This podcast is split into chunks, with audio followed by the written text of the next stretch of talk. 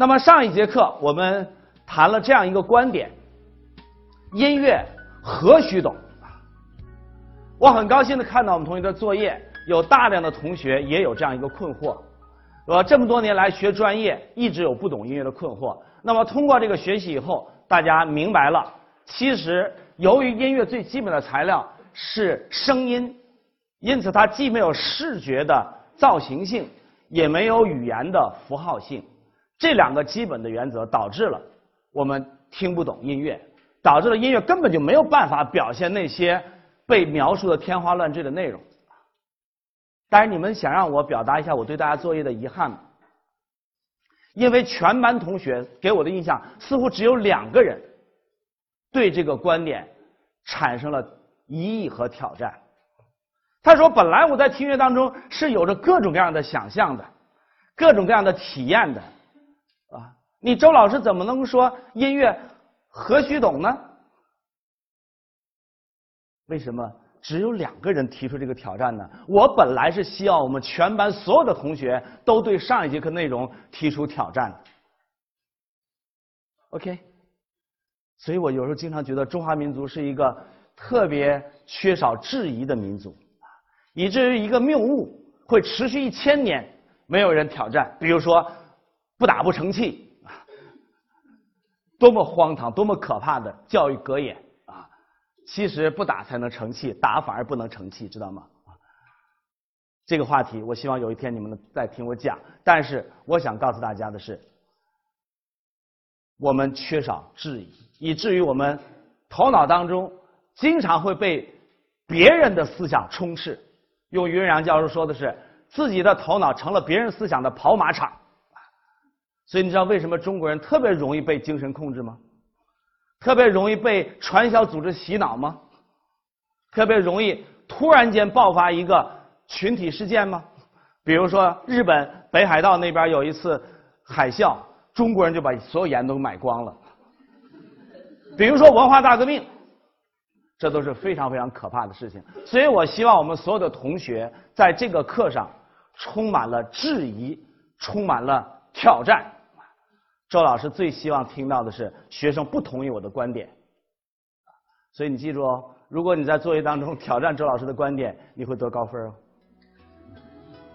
音乐真的不能表现到内容吗？难道你来到了一场葬礼当中，听到那个哀乐，你会觉得很快乐吗？OK，那难道不是所有人都能听懂音乐吗？为什么你上个星期信誓旦旦说音乐何须懂呢？我现在一定要用事实来否定上个星期的观点。我这里有四个场景：险峻的高山、清澈的小溪、秀丽的田园、汹涌的大海。我现在放一段音乐，你告诉我这段音乐给你的感觉表现了哪个场景？上个星期听过我课的同学，请不要说答案哦，有点包袱。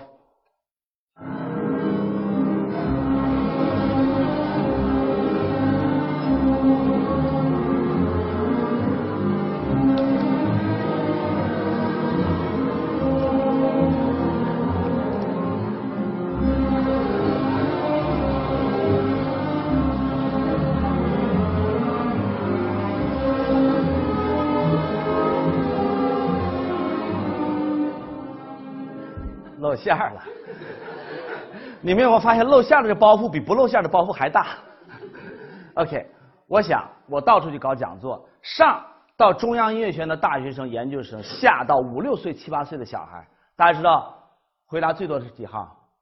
四号、一号，有人反对吗？OK，第二首曲子，这回我争取不让它露馅。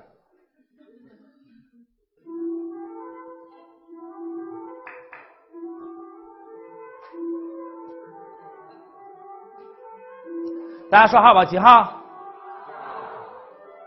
回答最多的是二，其次呢，三，和大家完全一样。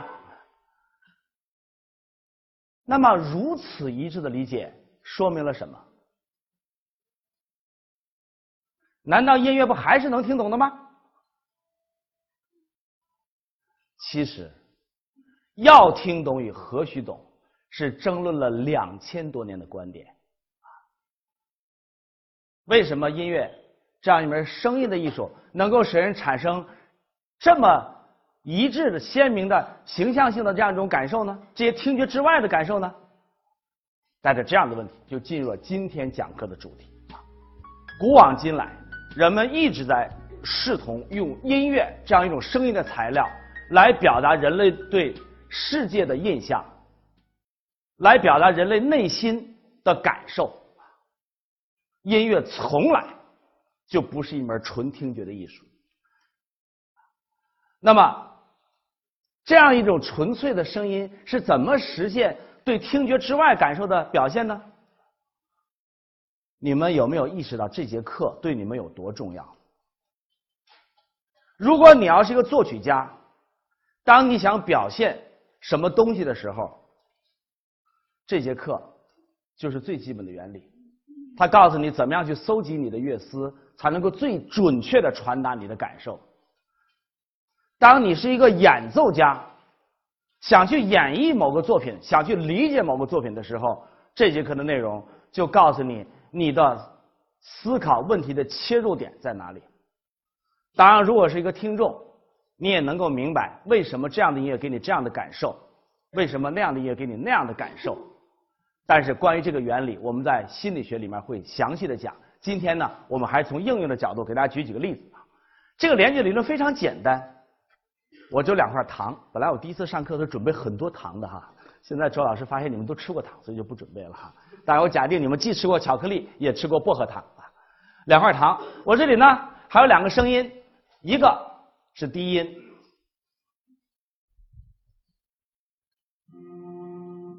一个是高音。你觉得这俩声给你的感觉哪个像巧克力？哪个像薄荷糖？低音像巧克力，高音像薄荷糖啊！一种味觉的感受和一种听觉的感受发生了联系，这就是联觉现象。孩子俩声，一个重一个轻，你觉得高音低音哪个重哪个轻啊？高音轻，低音重。闷热和凉爽，哪个是高音呢？亮色暗色，哪个是高音呢？扬声和真丝哪个是高音呢？大家看看这么多种感觉，味觉、重力、温度、视觉、触觉都和听觉的高低有某些联系，这就是联觉现象。联觉在生活当中无处不在，只不过大家平时不注意而已。你看这人长得肉乎乎的啊，肉乎乎的什么意思啊？他不是长得肉乎乎的，你这人怎么给人感觉那么肉呢？他说的是行为，对吗？这是什么呀？联觉。OK，现在咱们在做将来保不齐你要干这件事哈。我要给大家一个任务，请大家去为一个空调机配乐。现在你告诉我，如果这个活落到你头上，你来当音乐制作人，为空调机的广告。选一段音乐，在以下两个片段当中，你准备选哪段？先听第一段。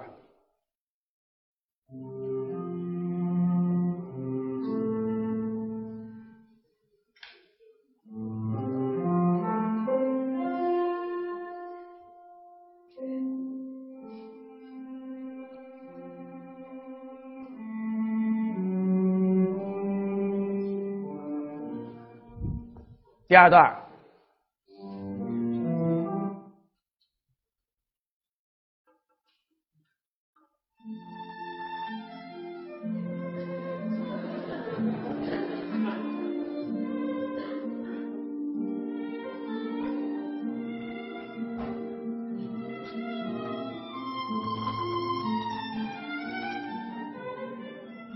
用哪段？恭喜大家，回答正确。有的人想用第一段，他那是热风空调。其实高音给人感觉凉快啊。反正什么社会经纬呀、法治进行时啊，这种节目选个片头曲用哪段啊？第一段，他给人感觉深沉。大家想想，深是空间的高度，沉是物体的重量。我们拿这两个字来形容听觉的声音，这就是联觉现象。周老师，你怎么说话那么生硬啊？大家注意“生硬”这个词了吗？这是什么感觉器官的形容词啊？口感吧，对不对？但是形容的是什么呢？感受，对不对？啊，长得怎么这么温柔呢？温是什么感觉啊？温度对吗？柔呢？触觉对吧？OK，联觉是人的一种最基本的反应。联觉这个字大家记住哈，也叫通感，各种感觉之间的相通，与联觉通感，它是人与生俱来的本能的感觉反应，人人都有，只不过大家平时不注意它而已。我告诉大家，特别那小孩啊，联觉特别敏感，联觉人那种很原始的未分化的感觉啊，所以孩子们经常会用一些你会发现很有意思的词，充满了诗意。这条路太胖了。OK 啊，那个阿姨怎么样啊？那阿姨好凶啊！哎，好像没什么。今天还说句话，像把刀子。哎，怎么像刀子呢？OK，孩子们非常的适应。所以大家记住哦，我告诉大家一窍门啊。大家见过那个诗现代诗吗？想学写现代诗吗？告诉大家窍门啊！现在是是不是给你感觉好像把各个词堆到一块儿就行了？是不是这样？告诉大家窍门，你要堆一下就啥都不是。枯藤老树昏鸦，是吧？小桥流水人家，古道西风古道古道西风瘦马。OK，你看枯藤老树昏鸦，就六个词儿吧，对不对？啊，是不是古道古道西风？瘦马，就是词儿吗？我也写个词儿：大楼、小河、领带、米饭、农药、地毯。它为什么不是诗呢？请大家注意，这六个字当中有一个联觉上的关系，什么关系？死亡的气息。发现了吗？枯藤老树昏鸦，但是我觉得小桥流水人家不太统一，联觉上对不上。对吧？古道西风瘦马，我给改了。枯藤老树昏鸦，残桥断水人家。OK，是不是好多了？为什么周老师马上感觉好多了呢？联觉上有对应关系啊。今天啊，我额外加个作业啊，谁要是写了，我给你们加分啊。但老师肯定不会加分的。但是我希望你写哦。今天大家都写出现代诗啊，用联觉的感受把你的各种意象串起来，好吗？好玩吧？OK，好多写诗都没意识到这个问题。其实联觉是使得形散神不散的根本原因，记住了吧？我们大家从小都学散文，对吧？啊，散文的特点是什么呢？形散神不散。那个神是指什么呢？今天才突然间明白，神就是联觉上的一致性，明白了吧？你们读没读过海子这首诗啊？面朝大海，春暖花开。其中有一句话是败笔，大家知道吗？那幸福的闪电告诉我的，我也将告诉每一个人。闪电这个词太尖锐，和幸福不统一。OK，你们记住哈，有一句话叫“为乐不可以为伟”，啊，其实为诗也不可以为伟。为什么呢？这种联觉上的直接反应，你靠理性控制不了的，一走神儿。你的虚伪就会露出来，所以你要想鉴定一个人的诗或音乐是真和假的话，特别是语言、语气、语调的真假，一定要用联觉反应。所以我经常老觉得现在的流行歌啊，给我的感觉是虚情假意、无病呻吟。为什么？大家有没有注意，现在流行歌都是爱情歌曲，发现了吗？你说这世间什么东西不能唱？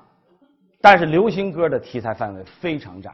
基本上全是爱情，可是你这爱情也酸甜苦辣，什么感觉都有吧？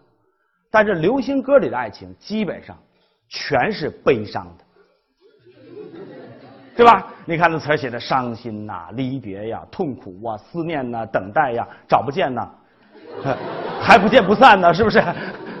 那词儿写的全是撕心裂肺的难受，但你听那个旋律，伤心总是难免的，一点都不伤心吗？还有这个怎么唱？想哭的我可怎么哭也哭不出来，一点都不想哭。日子过得太好了，找着难受，你知道吧？所以大家记住哈，记住联觉多重要，听话听声，锣鼓听音，听过这个说法吧？听话什么？不要听他那个词儿，那是理性控制出来的，要听他那个语气语调，那才是真情实感。因为语气语调里面和人的情绪有联觉对应关系。怎么样啊？领导，我现在特郁闷，郁闷吗？怎么样啊？哎，非常不错，很不错，很不错，不错吗？你们是不是都谈恋爱了？